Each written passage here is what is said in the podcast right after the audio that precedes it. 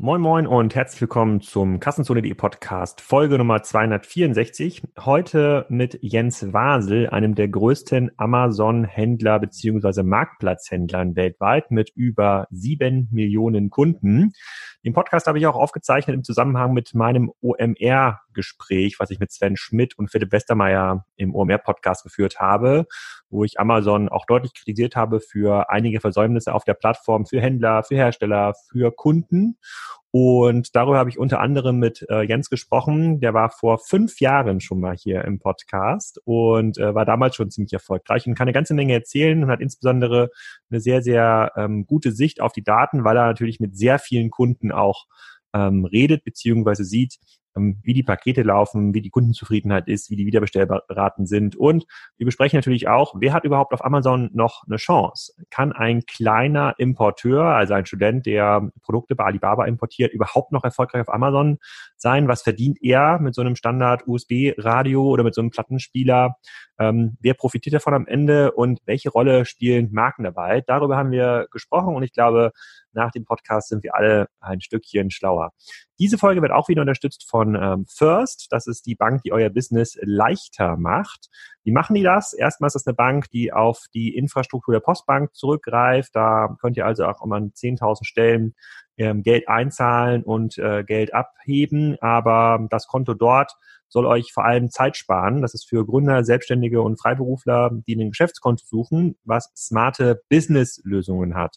Und in diesen in diesen Lösungen sind enthalten zum Beispiel Buchhaltung, Auftragsmanagement und Webseitengestaltung. Da arbeitet First mit Partnern zusammen, die direkt mit dem Konto verbunden sind. Das heißt, ihr könnt relativ einfach aus dem Konto eure Buchhaltung heraus pflegen, die dann dem Steuerberater ähm, zukommen lassen und spart damit einfach Zeit. Das kommt alles mit 0 Euro Kontoführungsentgelt ähm, und relativ günstigen Kreditangeboten ab äh, 0,99 Prozent.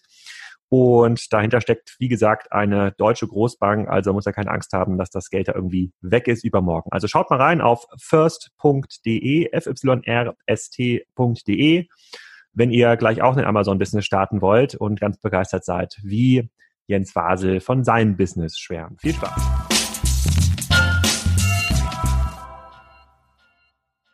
Jens, herzlich willkommen zum Kassenzone.de Podcast. Ausgabe Nummer zwei mit dir. In total müsste das jetzt schon fast die Ausgabe 270 sein, wenn ich mich nicht ganz verzählt habe. Erstmal herzlich willkommen. Und bevor wir hier in die Details gehen, in die Fragen, stell dich mal kurz vor, sag mal, wer bist du eigentlich und was machst du eigentlich? Ja, Alex, äh, vielen herzlichen Dank für die Einladung. Äh, bin Jens, Gründer und Geschäftsführer von KW Commerce. Ähm, ich habe 2012 zusammen mit Max ähm, die Company gegründet und wir sind tatsächlich ein Marketplace äh, Pure Player. Das heißt, ähm, wir positionieren und platzieren unsere Produkte wirklich ausschließlich auf Marktplätzen wie eBay, Amazon, Otto, C-Discount, Preisminister und Co ähm, haben da wirklich einen sehr starken internationalen Ansatz. Das heißt, da, wo die Plattformen und die Marktplätze sind, da sind auch wir, also nicht nur in Europa sehr stark, sondern auch USA, Kanada, Mexiko, Japan, ähm, Indien und Co.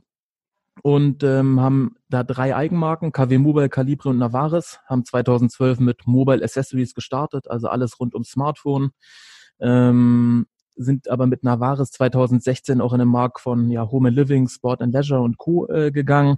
Das heißt, wir schauen wirklich sehr stark, wo ist die Nachfrage nach Produkten auf, ähm, auf den Marktplätzen, wie können wir Produkte verbessern und diese Produkte positionieren wir dann ähm, entsprechend. Haben jetzt äh, 270 Leute über ähm, alle Standorte verteilt und beliefern mit unseren, ähm, ja, unseren Produkten über sechs Millionen Kunden pro Jahr. Und ich glaube, in dem Artikel, den ich dann 2015 über dich geschrieben habe, da gab es auch ein YouTube-Video schon dazu. Ich verlinke das auch auf jeden Fall ähm, in den, in den Show Notes. Das war auch einer der ersten Podcasts. Das müsste noch in den 70ern gewesen sein. Also irgendwie so Nummer Folge 72, 73. Da hieß es, wie wird man Amazons größter Händler? Um, Kannst du so ein ganz, ganz kurzes Feedback ziehen der letzten vier Jahre? Also ist ja wirklich schon vier Jahre her, als wir uns gesprochen haben. Und das haben wir auch getan im Rahmen der K5-Konferenz, als sie noch in München ähm, stattgefunden hat, wenn ich mich richtig erinnere. Genau, das, äh, das war noch damals in, in München. Und die K5 hat ja auch die richtige Entscheidung getroffen, nach Berlin äh, gekommen, da wo wir auch sitzen. Ähm, hat sich tatsächlich in den letzten vier Jahren extrem viel äh, verändert. Als wir damals noch äh, gesprochen hatten, ähm, waren wir noch wirklich extrem auf den, ähm, auf diesem FBM-Modus, will ich das mal nennen. Also wir haben noch sehr viel Ware im Eigenversand versendet. Ich kann mich noch erinnern, um die Zeit hatten wir bis zu 30.000, 35.000 Sendungen an einem Tag, an einem Montag.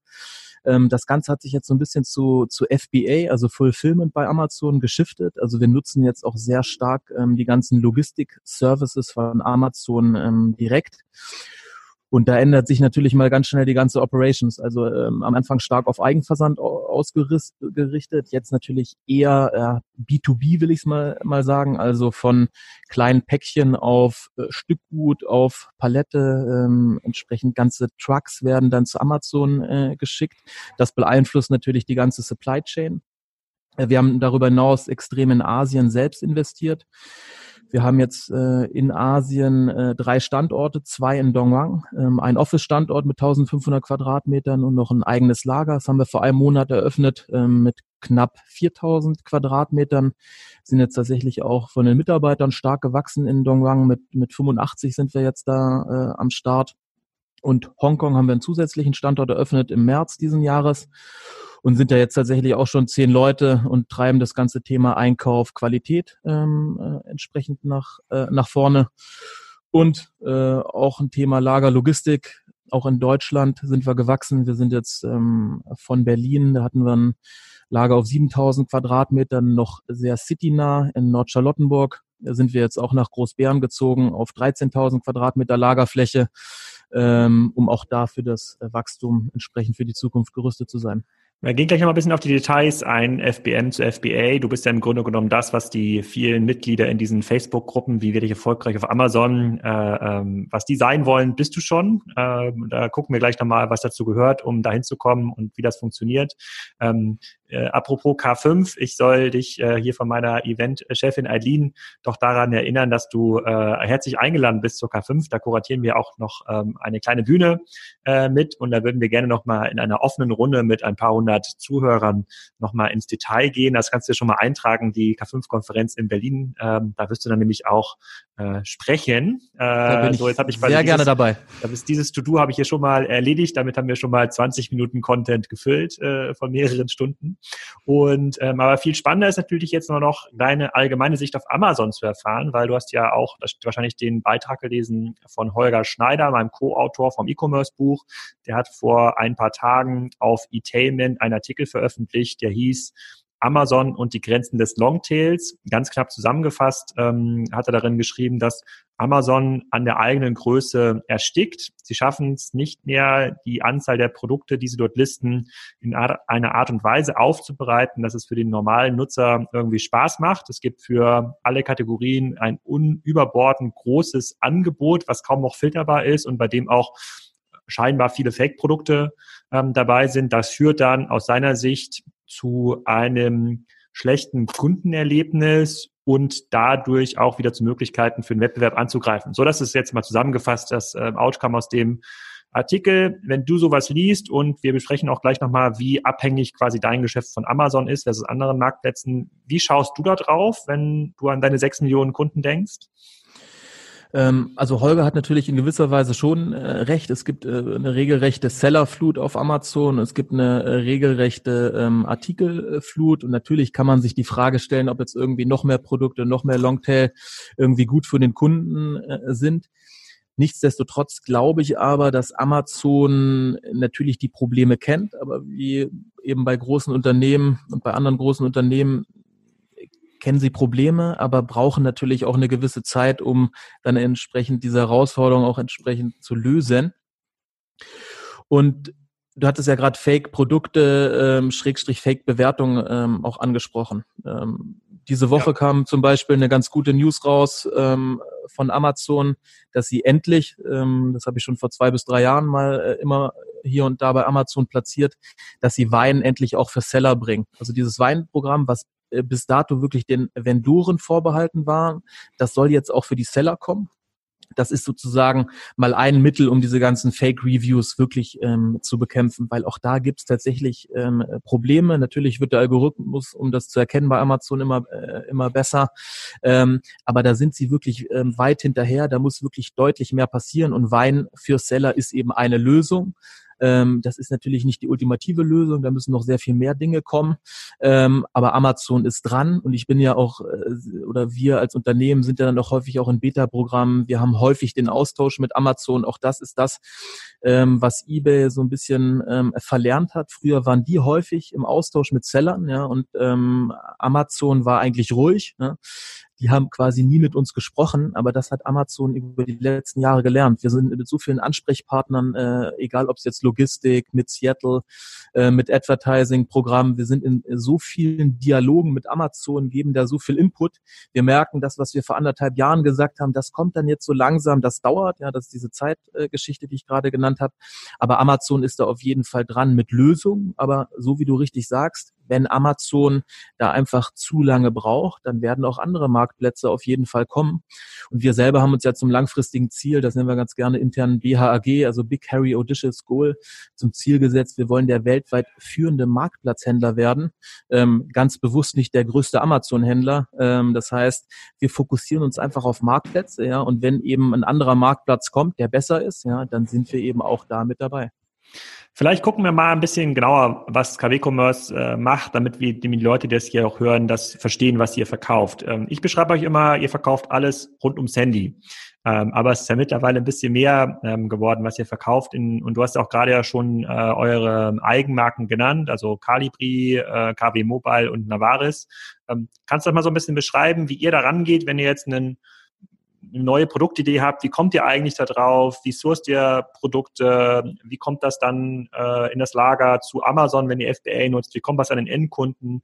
Was bleibt denn dabei eigentlich hängen? Weil eine zweite These, die ja Holger und ich auch teilen, ist ja, dass Amazon als auch die Händler, die über Amazon handeln, mit deutlich weniger Marge auskommen müssen, weil es halt einen globalen Wettbewerb ähm, gibt und das nur Unternehmen durchhalten können, die ähnliche Skaleneffekte haben wie ihr. Also dass man wirklich sehr schnell erkennt, was funktioniert, was nicht funktioniert und es effizient zum Kunden bringt. Kannst du uns da mal so ein bisschen durchführen über so das ganze Thema so Sourcing, Qualitätskontrolle, bis es im Lager ist und was verdient man denn mit so einem Messerset, jetzt vereinfacht gesagt?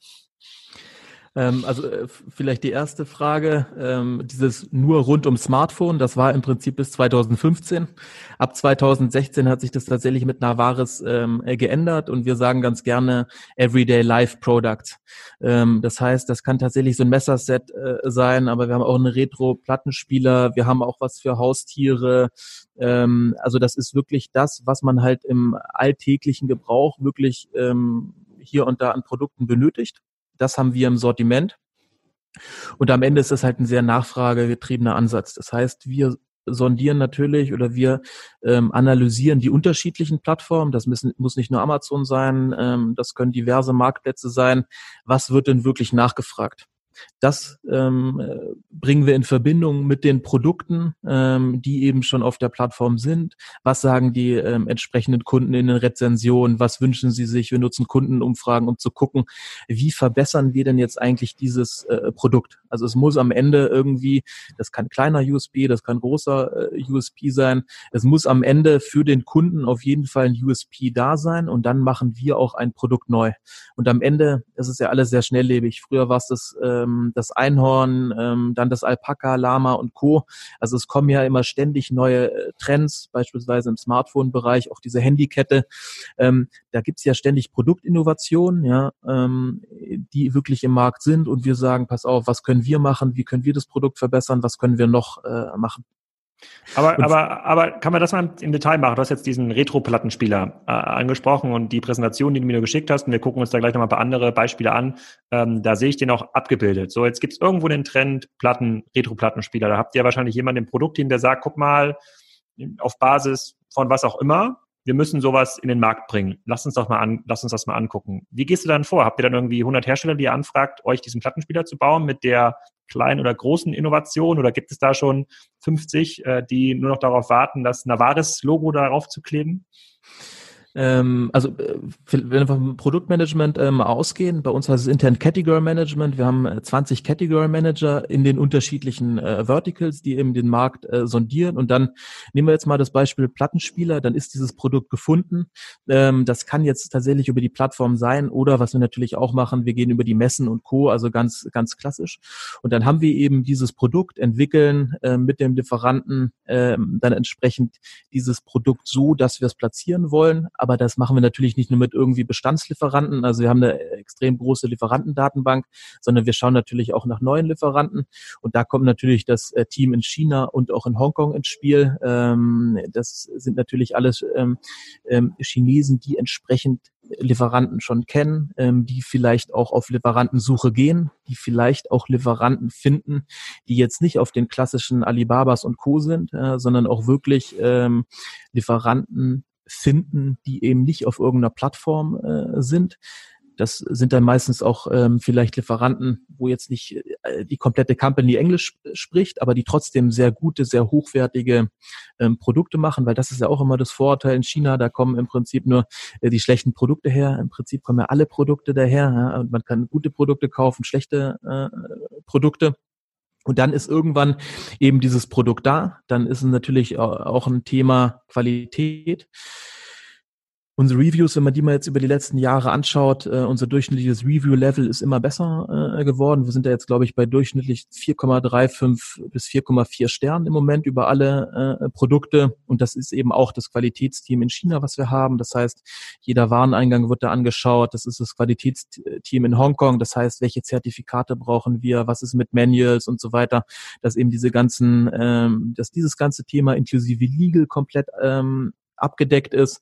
Dann kommt ähm, die Ware in die entsprechenden ähm, ja, FCs von Amazon. Und das ist, da ist natürlich ein extrem komplexes ähm, ja, Supply Chain Thema irgendwie dahinter. Das heißt, wir schicken im Moment Direktware in die USA aus äh, China, direkt nach Japan. Einiges kommt direkt in unser Lager nach Berlin, dann wird's von da wieder verteilt, entweder direkt an den Endkunden oder auch nochmal an die unterschiedlichen Amazon FCs, sei es jetzt nach Tschechien, sei es jetzt nach, äh, nach Polen.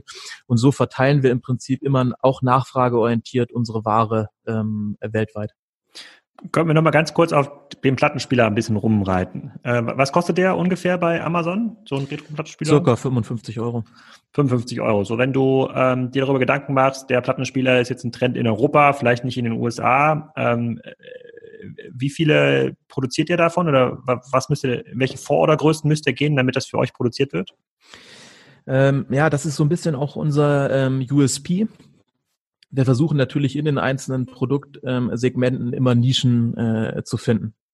Was wir natürlich auch wissen, ähm, die schwarze Powerbank, äh, die irgendwie Amazon unter Amazon Basics äh, macht, die brauchen wir nicht zu machen. Ja. Ähm, äh, aus dem Markt von Powerbanks haben wir uns schon komplett verabschiedet. Ähm, aber wenn wir das Produkt machen würden, dann würden wir halt vielleicht die weiße machen. Also wir versuchen uns immer Produkt, Produkte raus ähm, äh, zu picken, wo natürlich am Ende vielleicht nur 500, vielleicht nur 1000 Stück im Monat ähm, verkauft werden, aber wo am Ende auch der Wettbewerb äh, nicht so hoch ist.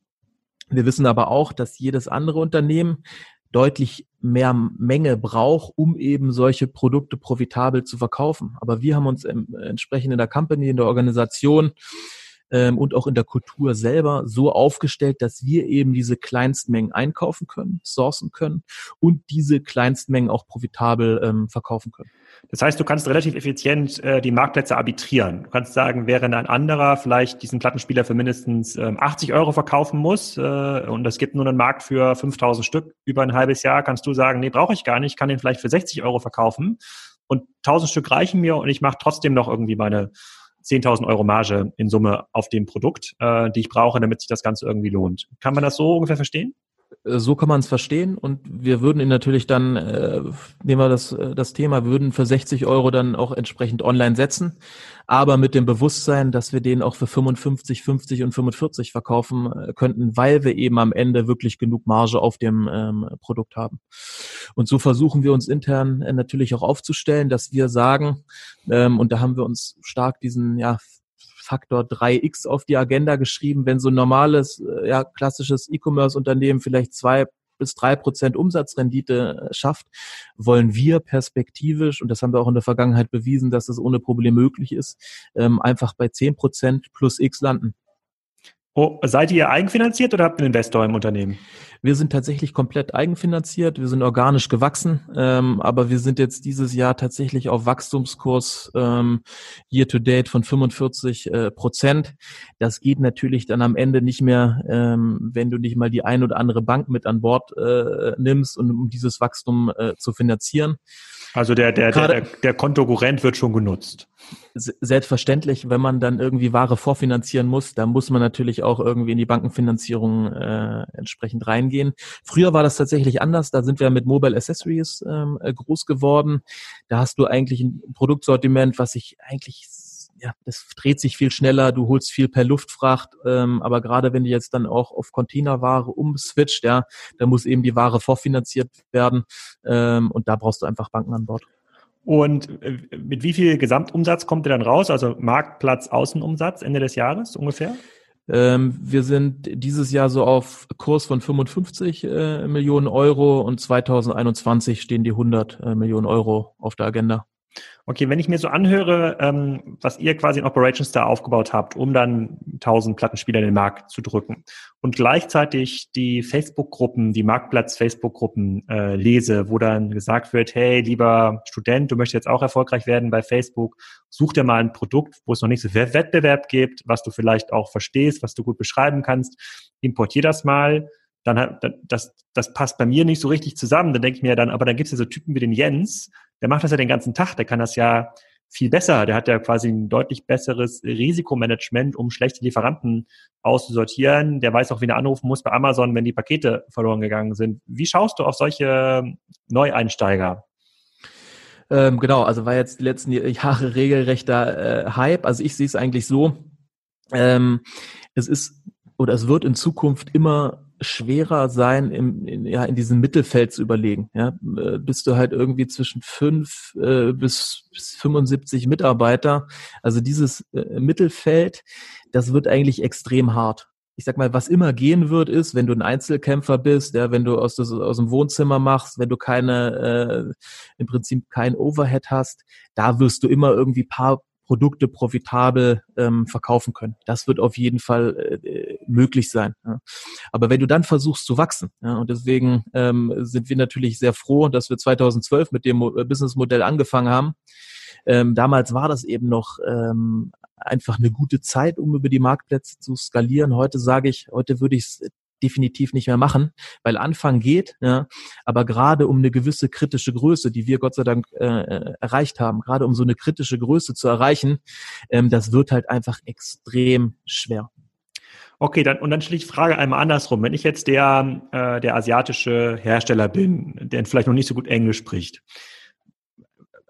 was, was bewahrt äh, dich denn davor, dass ich nicht irgendwann mal sage, den Jens brauche ich gar nicht, ich kann ja das Produkt selber listen bei Amazon.de oder bei Alibaba und, äh, und kann ja selber einen Gutschein einstellen dann beim Singles Day, um äh, den Plattenspieler erfolgreich zu verkaufen. Also welchen Mehrwert, der auch verteidigbar ist, bietest du dem denn? Also am Ende machen das ja schon viele äh, chinesische Lieferanten ähm, und wir arbeiten auch tatsächlich mit vielen chinesischen Lieferanten äh, zusammen, die erst uns beliefert oder immer noch beliefern, dann Amazon mal selber äh, ausprobiert haben und dann sagen, ähm, okay, äh, liebes KW-Commerce, ich würde doch wieder euch äh, beliefern, weil ich bin äh, Spezialist im Produzieren. Ich liefere euch B2B-Menge, äh, ja, und dieses ganze Thema Supply Chain, Umsatzsteuer, die ganze Operations äh, dahinter. Wie bringe ich dann ein Produkt nach vorne? Was ist mit Rezension? Was ist mit Customer Support? Oh, Google Translator geht doch nicht. Ähm, ich brauche doch irgendwie äh, englisch sprechende Leute, italienisch sprechende Leute, spanisch sprechende Leute. Und am Ende, oh, äh, Amazon Advertising kommt ja auch noch. Es gibt äh, gesponserte Produkte, es gibt Headline Search Ads, es gibt ähm, jetzt dieses ganze Retargeting. An diesem ganzen System, ähm, da haben wir ja nicht, äh, nicht umsonst irgendwie fast 300 Mitarbeiter beschäftigt. Das muss halt einfach ein, äh, diese ganzen Zahnräder, die müssen einfach wirklich ineinander greifen. Und wenn man anfängt, dann kommt man da von, vom Hundertste ins Tausende. Und ich kenne viele chinesische Händler, die angefangen haben, ähm, die dieses ganze Thema Umsatzsteuer nicht auf dem Schirm hatten. Ja, und äh, ein Fall ist mir sogar bekannt, äh, der hatte sieben, äh, einen siebenstelligen Warenwert bei Amazon, der einfach, äh, wo der Seller-Account geclosed wurde, ja, und der hat äh, einfach jetzt die Ware nicht mehr. Ne?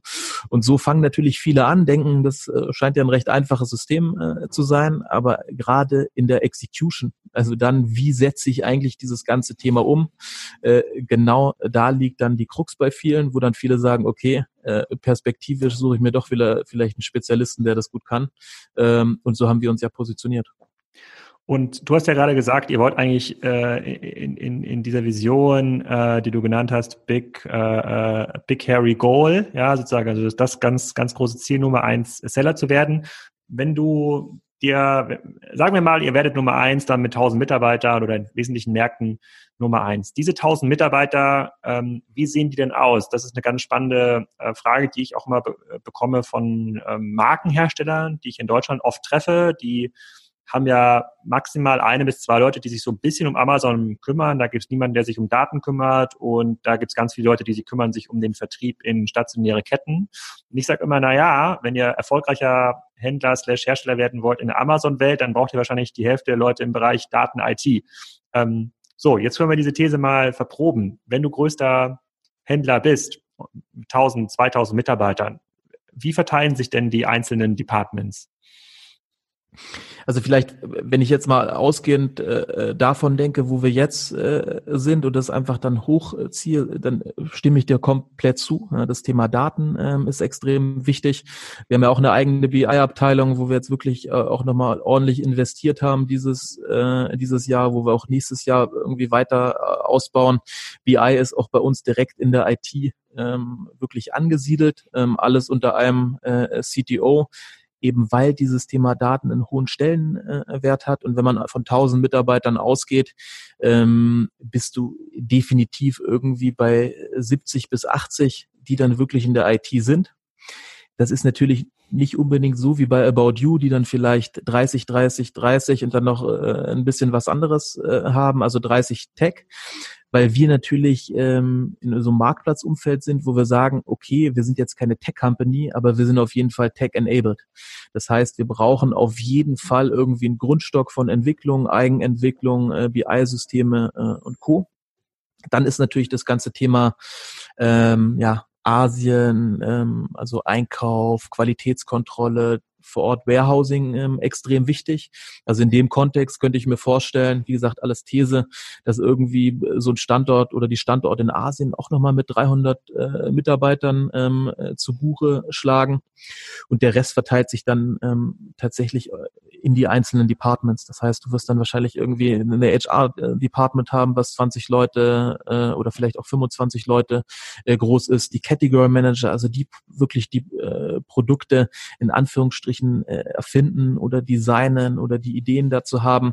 Das wird auch nochmal ein Riesendepartment von ja, um die 80 bis 90 äh, Leute und der Rest verteilt sich dann entsprechend auf die einzelnen Disziplinen. Ähm, das kann Marketing, Content sein, das kann Advertising äh, sein, also das ganze Performance-Marketing. So wird sich das grob verteilen. Bei den Kompetenzen, die du jetzt schon aufgebaut hast und bei der Komplexität zum Aufbau dieser Kompetenzen, so wie du sie beschreibst, muss das ja extrem attraktiv sein für Dritte, slash Hersteller oder Influencer, dich als eine Art Service Unit zu benutzen. Wenn wir jetzt die Idee hätten, keine Ahnung, angenommen, ich wäre jetzt ein super erfolgreicher Podcaster und alle Leute wollen wissen, was nutze ich für eine Technologie, um Podcast aufzuzeichnen, zum Beispiel das Mikro, in das du reinsprichst. Und dann sagen wir, ich hätte gerne ein super Mikro, ja, sozusagen powered by Supergraph. Ich weiß aber nicht, wie man das source und sagt hier, Jens, ich glaube, ich kann davon 1000 Stück im Jahr verkaufen. Ja, ich werde das immer promoten und querverlinken aus dem Podcast und aus YouTube äh, in den Amazon-Account von dir hinein, kannst du mir die besorgen? Ist das ein Business für euch, was relevant ist, was, äh, äh, ähm, was irgendwie Potenzial hat? Oder sagst du, nee, Fokus äh, auf einen relativ schnellen Turnaround der Produkte? Hm. Also was jetzt nicht relevant ist, aber äh, ich sag mal in der Zukunft, äh, man muss da flexibel sein. Es könnte auf jeden Fall äh, relevant werden. Ähm, gerade wenn wir führend auf den Marktplätzen werden wollen, dann ähm, kann es natürlich auch solche Entwicklungen geben. Und wir haben tatsächlich jetzt äh, mit einem Konzept, äh, nennt sich intern bei uns KW Marketplaces, äh, mal hier und da getestet. Also wir sind da ähm, ja, Kooperationen mit Bosch, mit ZF, mit anderen großen Brands, ähm, wo wir einfach deren Produkte mal auch auf den Marktplatz platziert haben, ja, ähm, weil die natürlich auch entsprechende Herausforderungen haben intern. Ja, wie mache ich jetzt einen Seller-Account? Dann ist eben irgendwie drei bis vier Monate die Legal, die Legal-Abteilung dran, um irgendwie die AGBs von Amazon zu prüfen, sagt dann, die AGBs müssen geändert werden, aber Amazon wird die AGBs nicht äh, nicht ändern, auch für eine große Brand nicht. Ähm, das testen wir gerade aus. Da sind wir mitten in der Testphase. Ähm, aber ab, ob das am Ende erfolgreich sein wird, ähm, ob es dann irgendwie einen Case geben wird, das weiß ich einfach nicht. Ähm, tatsächlich sage ich jetzt, es wird wahrscheinlich eher mit kleineren, du sagst jetzt Podcastern, äh, ich sage irgendwie, es wird... Mikroinfluencer, Mikroinfluencer. genau, also irgendwie erfolgreiche Instagram- ähm, äh, Leute, da wird es wahrscheinlich in Zukunft einige Cases geben, ja, ähm, wenn das dann auch einfach besser mit den Links, mit dem Shopping-Funktionen und so weiter äh, funktioniert, denke ich, das könnte auf jeden Fall auch ein Thema werden. Okay, gut, dann, das finde ich schon mal ganz spannend. Merken wir uns schon mal das äh, Supermikrofon. Äh, ähm, da kommen wir aber direkt zurück zum Thema Marke. So, das Supermikrofon, das erbt ja seinen Markenwert von Supergraph. Ist ja ganz klar. Das ist, äh, das ist einfach zu verstehen. Das ist eine Markenfamilie, die ist gelernt äh, und äh, auch einfach zu, ähm, ähm, sozusagen auch einfach weiterzugeben. Ähm, wenn ich jetzt in verschiedensten Workshops sitze mit irgendwie Hersteller, die sich auch äh, vertikale aufstellen, die digitalisieren, die auch mit uns sprechen, mit mir sprechen, weil Spriker für die irgendwie super relevant wird, um ihr ERP so ein bisschen abzulösen ähm, und Richtung E-Commerce zu gehen. Und wieder mal so reinschauen in so Kategorien dann frage ich mich immer, was ist denn der Wert von so einer Amazon-Marke? Ne? Ihr habt jetzt äh, mindestens äh, drei, die zentral sind, die viele Produkte haben. Und wenn ich jetzt in dem Moment mal nach Kopfhörern suche bei, ähm, äh, bei Amazon, dann sehe ich da oben äh, so einen Ad äh, von One Audio, ja, das, äh, die sich als Marke positionieren, habe ich noch nie vorher gehört. Dann äh, den nächsten gesponserten Eintrag von Ludos, Ultra-Kopfhörer. So, dann kommt ein Bose-Kopfhörer, dann kommt der nächste Kopfhörer in ihr Kopfhörer Blue Car, geräuschdämmende Ohrhörer. Dann kommt Antimi, so, nie gehört. Und wahrscheinlich haben auch, wenn ich da bei einem Audioproduzenten bin, die noch nie davon gehört. Das scheinen ja irgendwie Marken zu sein, ähm, äh, die nur dafür genutzt werden, um nach vorne zu kommen in die Ergebnisse, aber die gar nicht diesen klassischen Anspruch haben einer Marke, Wiedererkennungswert, Sicherheit, äh, äh Qualitätsfamilie, äh, Orientierung zu bieten. Wie schaust du da drauf? Hm. Ja, deswegen sage ich auch ganz gerne, das sind halt nicht wirklich Marken, sondern tatsächlich Eigenmarken. Ähm, einfach der Unterschied, äh, eine Marke ist halt tatsächlich dafür da, wie du es gerade eben genannt hast, es gibt ja irgendwie Wiedererkennungswert äh, und Co. Ähm, wir sagen eben ganz klar, ähm, eine Marke auf Amazon oder eine Eigenmarke, ähm, die wird halt nach und nach einfach durch Rezensionen ersetzt. Natürlich hatten wir vorhin Fake Reviews und so weiter, ähm, ein Thema, was dann auch irgendwie dann negativ wirkt, aber am Ende, ja, wenn halt, wenn du halt auf dieses Thema Everyday Life Products äh, eben schaust, da wo wir unterwegs äh, sind, da ist eben die Marke einfach nicht relevant, sondern man sucht, ja, und wenn der Algorithmus von Amazon, der A9, auch wirklich gut funktioniert, auch der hat natürlich Lücken und muss ständig verbessert werden, aber wenn er gut funktioniert, dann sollte ja der Kunde mit dem entsprechenden Keyword äh, oder entsprechend mit Voice später auch wirklich das für ihn relevante Produkt finden, ja. Und da sind die Rezensionen, ja, und das Kaufverhalten viel wichtiger als die Marke selber.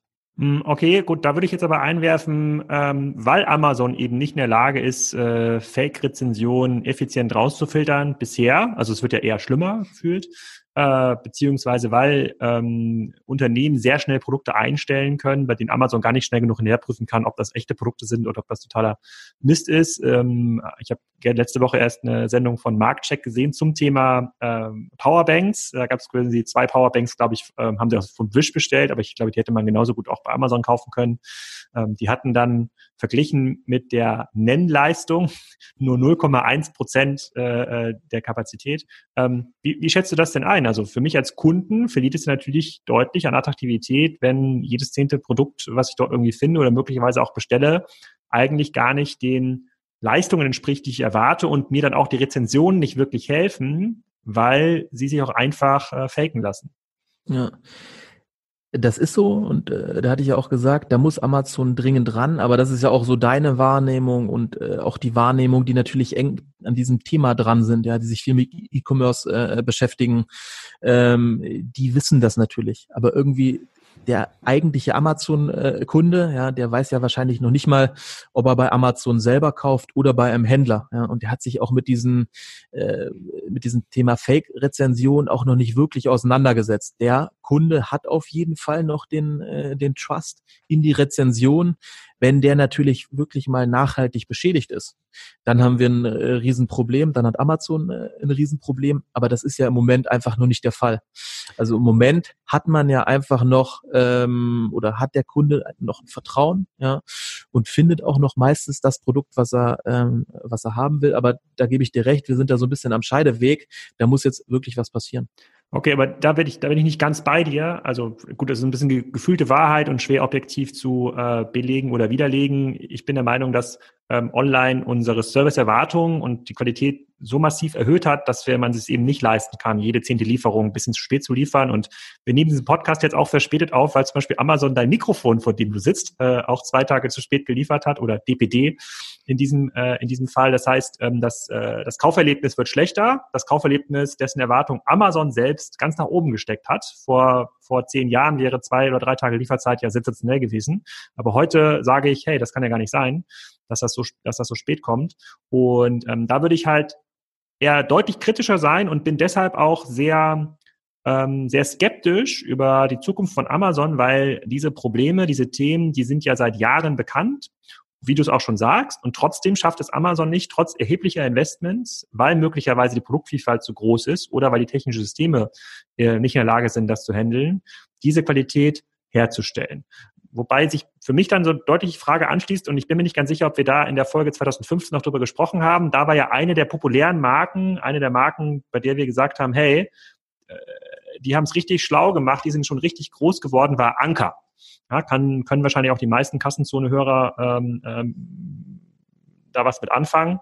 Ähm, Anker ist eine Marke, die auch über das Thema Mobile Accessories groß geworden ist, insbesondere äh, mit dem Thema ähm, äh, mit dem Thema Powerbanks.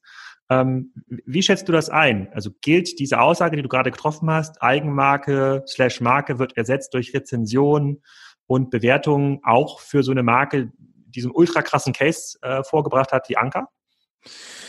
Also vielleicht mal so die, das erste Thema äh, mit der Lieferung. Ähm, du hattest ja erst gesagt, ja, Amazon hat zu spät geliefert, dann äh, bist du ja noch auf DPD äh, so ein bisschen rüber geswitcht. Und das ist ja genau das äh, Problem. Ja. Ähm, äh, nicht Amazon äh, hatte ja irgendwie tatsächlich zu spät geliefert, sondern DPD, ja, und es ist egal, ob es irgendwie DHL ist und Co. Ja, aber auch das Problem hat ja Amazon äh, frühzeitig erkannt, ja, und baut jetzt auch irgendwie eigene Dienstleistungen aus. Stichwort Amazon Logistics, natürlich auch viel irgendwie mit Subunternehmern aber sie wollen eben diese Geschwindigkeit den Leuten zur Verfügung stellen. Ja, sie wollen dieses Lieferversprechen einhalten. Und ich habe jetzt tatsächlich auch mal unsere äh, ganzen Bestellungen äh, ausgewertet mit den ganzen äh, Tracking-Nummern und Co. Also man merkt, besonders in der Weihnachtszeit, so eine leichte Tendenz, ja, dass es äh, schwächer wird, ja, also beziehungsweise schlechter wird die Lieferzeit. Aber overall kann man schon sagen, dass wirklich die Liefersprechen äh, zu, ich sag mal so 96 Prozent eingehalten werden, was wirklich ein ganz guter, äh, ganz guter Wert ist. Hast du da einen Vergleichswert mit äh, letztes Jahr, gleiche Zeit? Ähm, habe ich nicht ausgewertet. Ähm, ich habe jetzt einfach mal, weil, weil du es ja im Vorfeld schon mal irgendwie angedeutet hast, äh, Stichwort 2015 äh, genommen und das ähm, einfach dagegen gehalten. Also wir liegen ungefähr äh, ungefähr gleich. Da gibt's so eine Regi einige Regionen, die sind irgendwie Ausreißer. Da gibt's einige ähm, Paketdienste, die sind so ein bisschen Ausreißer, aber in der Summe ähm, ist es wirklich sehr sehr ähnlich. Hm. Und okay. vielleicht ist ja Okay, dann, dann äh, äh, ja, wir haben schon uns ein bisschen verquatscht hier quasi so ein bisschen an diesem Markt- und Amazon-Thema, aber ich würde gerne noch mal so ein bisschen auf dein Business äh, zu sprechen kommen. Äh, und zwar im Eingangs, äh, Eingangsstatement hat mir auch gesagt, oder hast du auch gesagt, du willst ja, dein Business ist ja nicht KW-Commerce sozusagen Number One äh, Amazon, sondern KW-Commerce Number One Marktplätze. Wie relevant sind denn für dich andere Marktplätze, beziehungsweise sind auch asiatische Marktplätze wie in Alibaba für dich heute schon relevant, um ähm, Endkunden zu erreichen? Und wie schätzt du auch im europäischen Kontext ähm, die Aktivitäten von eBay ein? Ähm, also Nummer eins, asiatische Marktplätze sind noch nicht ähm, relevant. Wir hatten äh, irgendwie mal AliExpress äh, ausprobiert, ähm, ja, um gerade den russischen Markt auch zu erschließen. Das hat leider nicht so gut äh, funktioniert. Wir hatten auch ähm, nicht asiatisch, aber wir hatten jetzt auch mal Wish äh, probiert, was ja auch ständig in aller Munde ist. Mhm. Das hat für uns leider auch hinten und vorne nicht ähm, funktioniert. Warum? Warum, kann ich dir nicht sagen. Wir müssen einfach mal wieder einen neuen Test machen, aber wir hatten äh, einfach mal äh, relativ lean 400 Produkte gelistet, äh, keine Verkäufe erzielt, äh, die Produkte auf einen Euro gesetzt, auch keine Verkäufe erzielt, dann wurden Listings gesperrt, aus welchem Grund auch immer. Ähm, und dann äh, war das so ein operativer Hackmack, äh, auch Produkte da wieder freischalten zu lassen, dass wir es erstmal gelassen haben. haben das heißt, auch für so einen Superprofi wie euch ist es jetzt gar nicht äh, einfach bei, ich meine, ich bin ja, ich kaufe mir ja quasi fast jede rabattierte Uhr bei bei äh, Wish. Es sind ja Top-Angebote, die es da gibt. Nein, kleiner Spaß. Aber sogar für euch ist es schwer, über ja auch schon sehr großen Marktplatz wie Wish zu verkaufen. Ähm, also was heißt schwer? Wir, wir haben einfach Projekte, das, äh, da gehen wir einfach recht relativ hart nach Business Value und wenn halt einfach andere Opportunitäten auf der auf der äh, Agenda liegen, die einfach mehr versprechen, dann machen wir eben auch auch diese anderen Themen und wenn irgendwie Amazon einen neuen Platz äh, Marktplatz macht wie, wie Indien, ja, dann machen wir halt lieber erstmal Indien ähm, anstatt Wish. Mhm. Wir haben äh, dieses Jahr beispielsweise auch Otto mit, äh, mit angebunden. Da sind wir wirklich sehr, sehr zufrieden mit der Entwicklung. Ähm, also das könnte tatsächlich ähm, in der Zukunft ein relevanter Player werden. Da gibt's noch viele Themen mit der technischen Infrastruktur Struktur. Ähm, Wenn ich jetzt auf otto.de bin und äh, auf der Suche, nach was muss ich suchen, um dich zu finden? Nach Colibri, ähm, KW Commerce? Du gibst KW Mobile beispielsweise als Marke mal, äh, mal ein oder auch Handyhülle. Ähm, ja, wir sind zwar erst seit acht Wochen mit dabei, aber wir haben die Listings ganz gut optimiert. Da sollten wir auch schon bei Handyhülle äh, fürs iPhone relativ gut gerankt sein. Handyhülle. Gebe ich ein, gebe ich ein. Schau ich mal. Ja, Nummer eins. und Nummer, und Nummer zwei. Ähm, ja, also von daher. Zwei. Und Nummer fünf. Ja, also äh, wie gesagt, wir sind seit, äh, deswegen äh, nicht Nummer drei, wir sind äh, erst seit acht Wochen mit, äh, mit dabei. Aber wie gesagt, auch dieser äh, Marktplatz, äh, das könnte für die Zukunft tatsächlich äh, sehr, sehr relevant sein. Wie gesagt, technische Infrastruktur, äh, das wird noch ein, äh, ein Thema sein. Die müssen auch noch viel in diesem Marktplatz-Thema lernen, aber äh, wir sind da auch im guten Austausch mit Otto und da freue ich mich einfach ähm, auch als KW-Commerce viel Input ähm, zu liefern. Und dann hattest du ja leider noch, äh, noch eBay angesprochen. Das ist ja eigentlich. Was heißt leider, ich bin ja, ich muss hier an dieser Stelle mal Mark Steuer grüßen, ich bin ja der größte Ebay-Fan ever, wenn immer es da ein Produkt zu einer besseren Kondition, ich bin der Erste, der dort kauft. Ja. Also eBay war ja unser erster Marktplatz, ja. Mit eBay haben wir angefangen. Ähm, natürlich hängt da auch so ein bisschen das Herz, äh, Herz dran. Aber leider ähm, haben die viele Themen in den letzten Jahren verschlafen. Das Thema Rezension ist, ist, ist, ist nicht nur Jahre, sondern äh, gefühlt äh, Jahrzehnte einfach zu spät gekommen.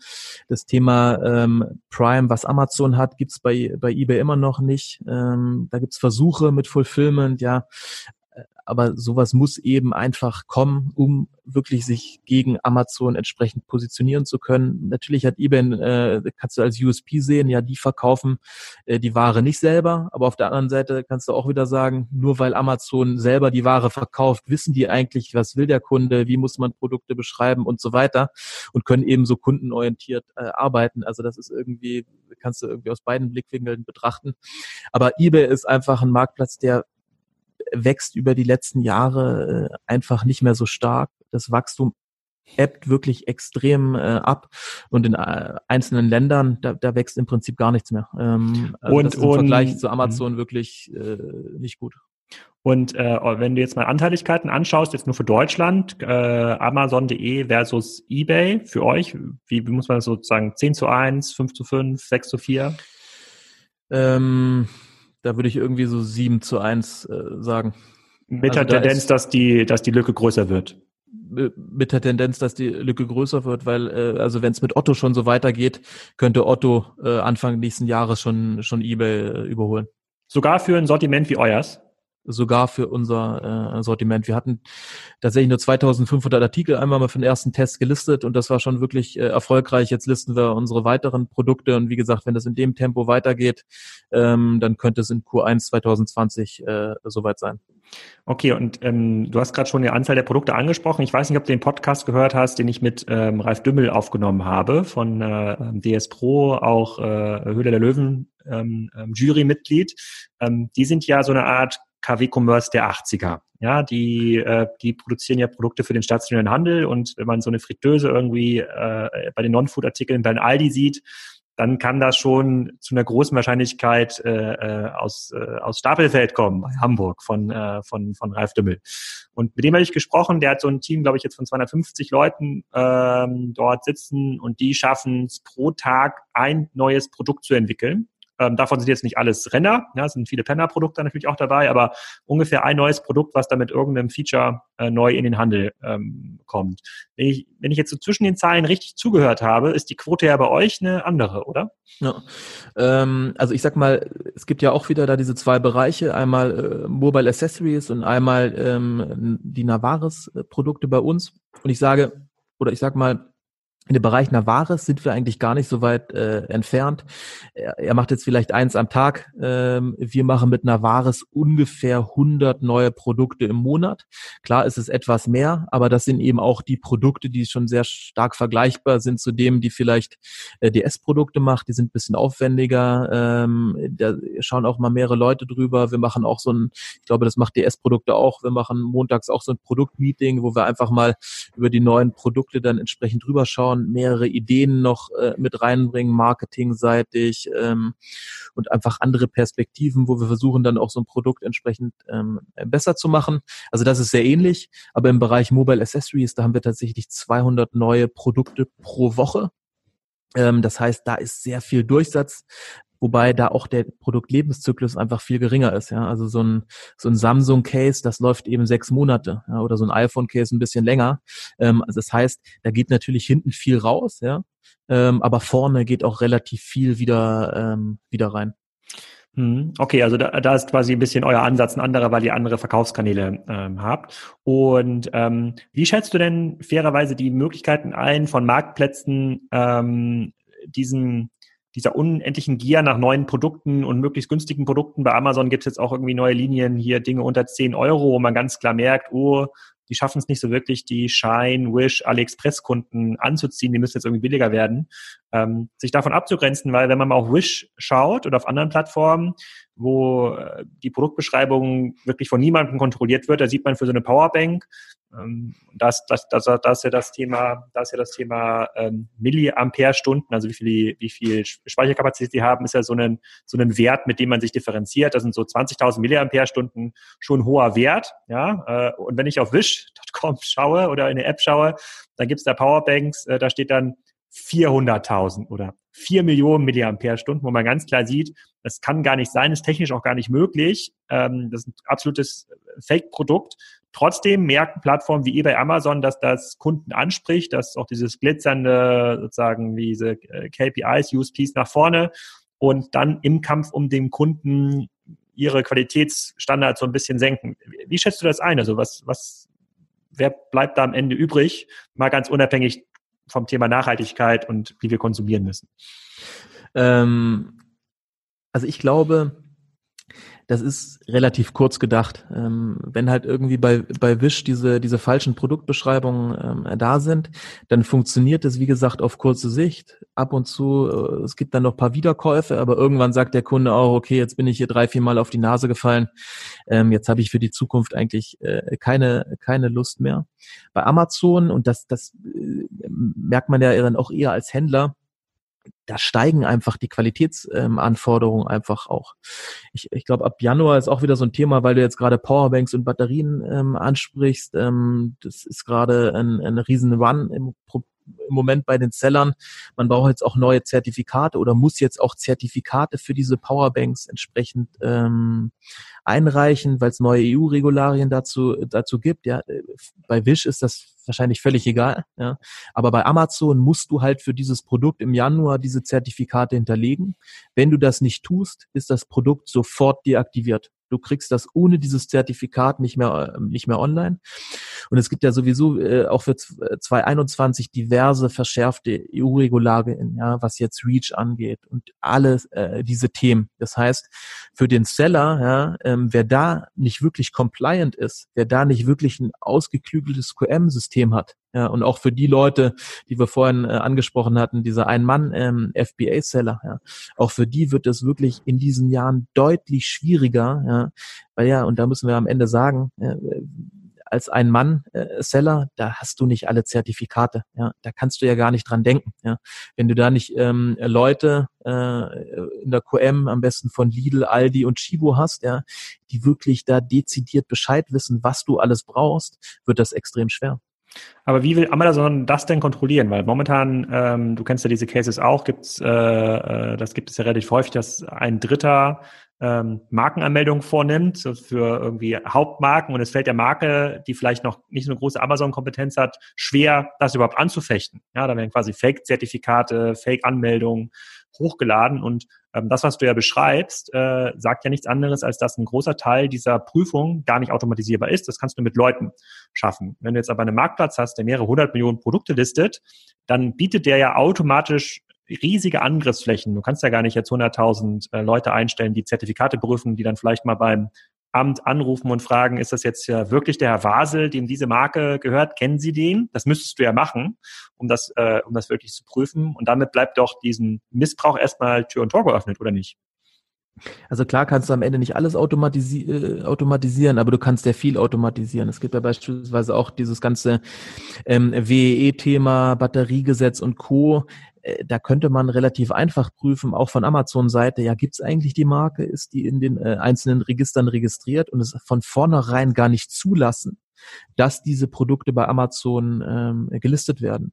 Und ich glaube sehr, sehr fest daran, dass im Moment hast du ja noch diesen starken Self-Service, du kannst Produkte anlegen, die äh, Produkte gehen live, ähm, aber diese Systeme werden in Zukunft ähm, anders werden. Das heißt, wenn halt wirklich Hochrisikoprodukte wie so eine Powerbank auf der Plattform gelistet werden, ja, dann gehen die meines Erachtens ja, äh, in einigen Jahren in so einen Prüfprozess, ja, weil eben äh, gewisse Zertifikate schon bevor äh, das Produkt gelistet äh, sein muss, einfach da sein müssen. Das heißt, dieser Prozess wird einfach ähm, kommen und dann wird nach und nach einfach ein starker Bereinigungsprozess einfach äh, stattfinden. Wenn eben Zertifikate nach und nach nicht nachgeliefert werden, dann kommen die Produkte einfach offline. Okay, dann vielleicht meine letzte Frage noch zu diesem Blog, bevor wir nochmal schauen, was passiert mit KW-Commerce äh, in der Zukunft. Ähm, glaubst du denn, dass dann Gesetzgebungen, die jetzt ja auch diskutiert werden auf europäischer Ebene oder deutscher Ebene zur Haftung von Marktplätzen, dass das dabei hilft, guten Sellern, wie du es ja offensichtlich bist, ähm, und den Marktplätzen zu mehr Qualität zu verhelfen? Oder sorgt das eher zu, äh, sorgt das eher dafür, dass dann irgendwie kleinere Marktplätze Schwierigkeiten haben, äh, groß zu werden, beziehungsweise löst es das Problem gar nicht? Das ganze Thema Umsatzsteuerhaftung und wer, haft, wer ist eigentlich Inverkehrbringer, das soll ja neu geregelt werden oder anders geregelt werden, äh, weil, weil es einfach gerade so viel Schmu gibt auf den Marktplätzen. Ja, also die Gesetzgebung, ähm, die helfen, aber es kommt natürlich auch da sehr stark ähm, darauf an, wie wird das dann implementiert. Ähm, also ich habe schon äh, über Jahre immer gesagt, ähm, dieses ganze Thema Umsatzsteuer, das muss einfach irgendwie gelöst werden. Jetzt haben wir ja diese Marktplatzhaftung. Da war die Umsetzung mit diesem äh, mit diesem F22-Formular ähm, oder wie, wie es heißt ähm, in Papierform vielleicht jetzt nicht äh, die smarteste äh, die smarteste Umsetzung. Ja, das hätte eigentlich automatisiert irgendwie ähm, es hätte automatisiert werden müssen, ähm, da irgendwie beim Finanzamt anzurufen, hinzuschreiben, ich brauche dieses Formular, da muss ich bei Amazon was hochladen. Also das ist äh, ein riesiges operatives ähm, Desaster. Das muss dann am Ende wirklich anders ähm, gelöst werden. Also es hilft. Und wenn wir dieses Thema Umsatzsteuer haben, ich glaube, dieses Thema ist wirklich erst wirklich sicher zu 100 Prozent gelöst, wenn einfach Amazon die Umsatzsteuer einbehält. Das heißt, es findet ein Verkauf statt, Amazon behält die Umsatzsteuer äh, ein und führt dann von mir aus auch gleich die Umsatzsteuer direkt an die Finanzämter ab. Ja. Dann hat zumindest auch der chinesische oder amerikanische Seller, sind ja nicht nur die Chinesen, ja, ähm, die tatsächlich dann die Umsatzsteuer nicht, nicht abführen. Dann könnte dieses Thema gelöst sein. Und so kannst du halt in den einzelnen Bereichen immer schauen, was ist dann die, äh, wirklich die beste Lösung.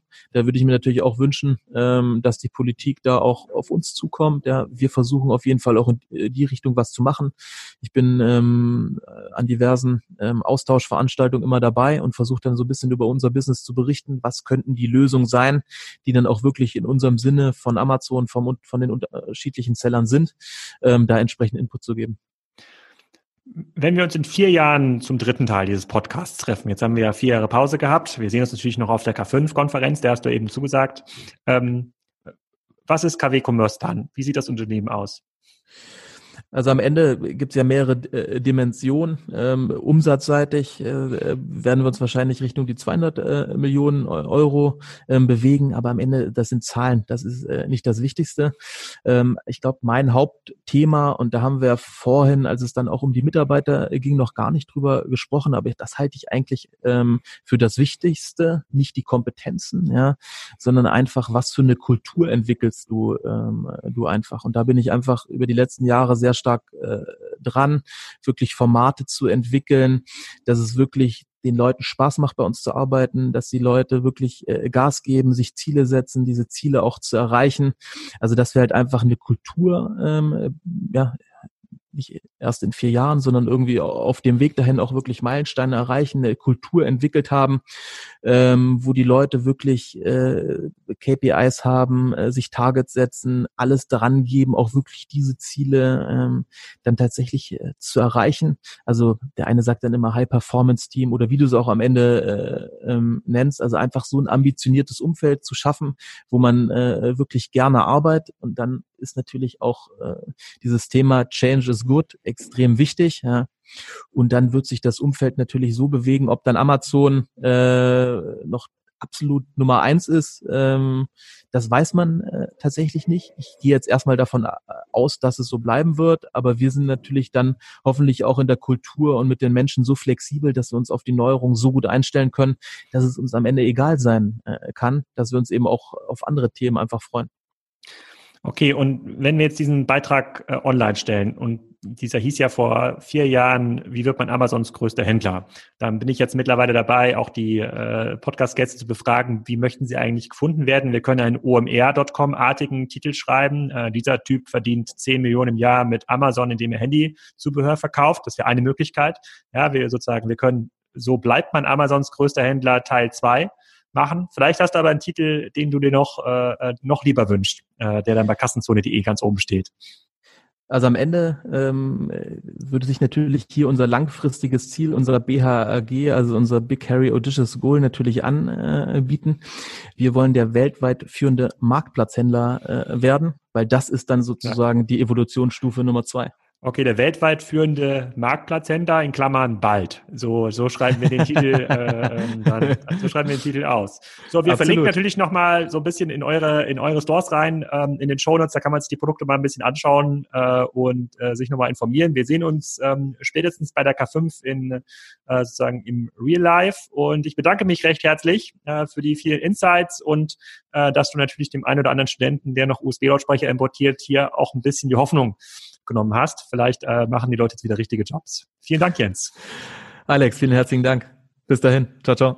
So, in den nächsten Folgen, so rund um Weihnachten, äh, bekommt ihr nochmal eine Spezialausgabe von mir im äh, Online Marketing Transformation Podcast. Äh, da gibt's ein ganz, ganz spannendes äh, Interview, kann ich hier schon mal vorweg sagen, bei dem wir nochmal den Markt rekapitulieren und so ein bisschen erzählen, was eigentlich passiert ist und wer in diesem Marktumfeld, äh, in dem Amazon und Co. die Vorherrschaft innehaben, noch gewinnen kann. Und äh, wir nehmen noch eine Folge auf, wenn wir das schaffen, rund um Weihnachten äh, mit Boris Lokschin, meinem Co-CEO von Spriker, um euch mal zu erzählen, was in den letzten ein bis zwei Jahren, so lange ist es tatsächlich schon her, als wir die letzte Folge aufgenommen haben, bei Spriker passiert ist. Und dann haben wir schon ein paar Folgen im Kasten, die dann im Januar ausgestrahlt werden, unter anderem mit Pierre Hafeld, mit dem ich mich darüber unterhalten habe, wie diese ganzen Akquisitionen von Lutz XXXL zu bewerten sind, äh, mit äh, ähm, Adi, einem der Gründer von Captain und Sun, auch Gründer von Charles, zu seinem Business, extrem spannende Folge und eine Folge mit Richard Borek, bei dem ich äh, mit ihm darüber rede, was jetzt in diesen zwei Jahren in Braunschweig eigentlich passiert ist mit seinem Unternehmen und inwiefern diese ganzen Digitalisierungsinitiativen, die wir vor zwei Jahren mal andiskutiert haben und angestoßen haben, bisher gefruchtet haben. Und ich bedanke mich selbstverständlich auch über die vielen iTunes-Rezensionen. Und wenn ihr Kassenzone was Gutes tun wollt zu Weihnachten und denkt, hm, ich habe jetzt keine Lust, äh, nochmal was zu spenden, habe ich schon alles gemacht, äh, ich will jetzt irgendwas Digitales tun, dann geht äh, zu iTunes oder in die App, in die ihr, mit der ihr den Podcast hört. Ähm, schreibt dort eine nette Rezension zum Kassenzone-Podcast, wie zum Beispiel die letzte von Geheimagent äh, sehr lustiger Name, der geschrieben hat, mit einer der besten E-Commerce-Podcasts, immer wieder gut mit unbezahlbaren Einsichten, die man nur hier bekommt, in Kombination mit Exciting Commerce und Cheftreff ersetzt oder übertrifft das für mich den Besuch einer K5. Weiter so, gäbe es T-Shirts, würde ich eins kaufen. Tja, da muss ich mich wohl jetzt über die Weihnachten an den Spreadshirt-Shop setzen und nochmal ein paar Kassenzone-T-Shirts mit lustigen Sprüchen produzieren. In diesem Sinne, habt einen besinnlichen dritten Advent und euch noch ein schönes Wochenende.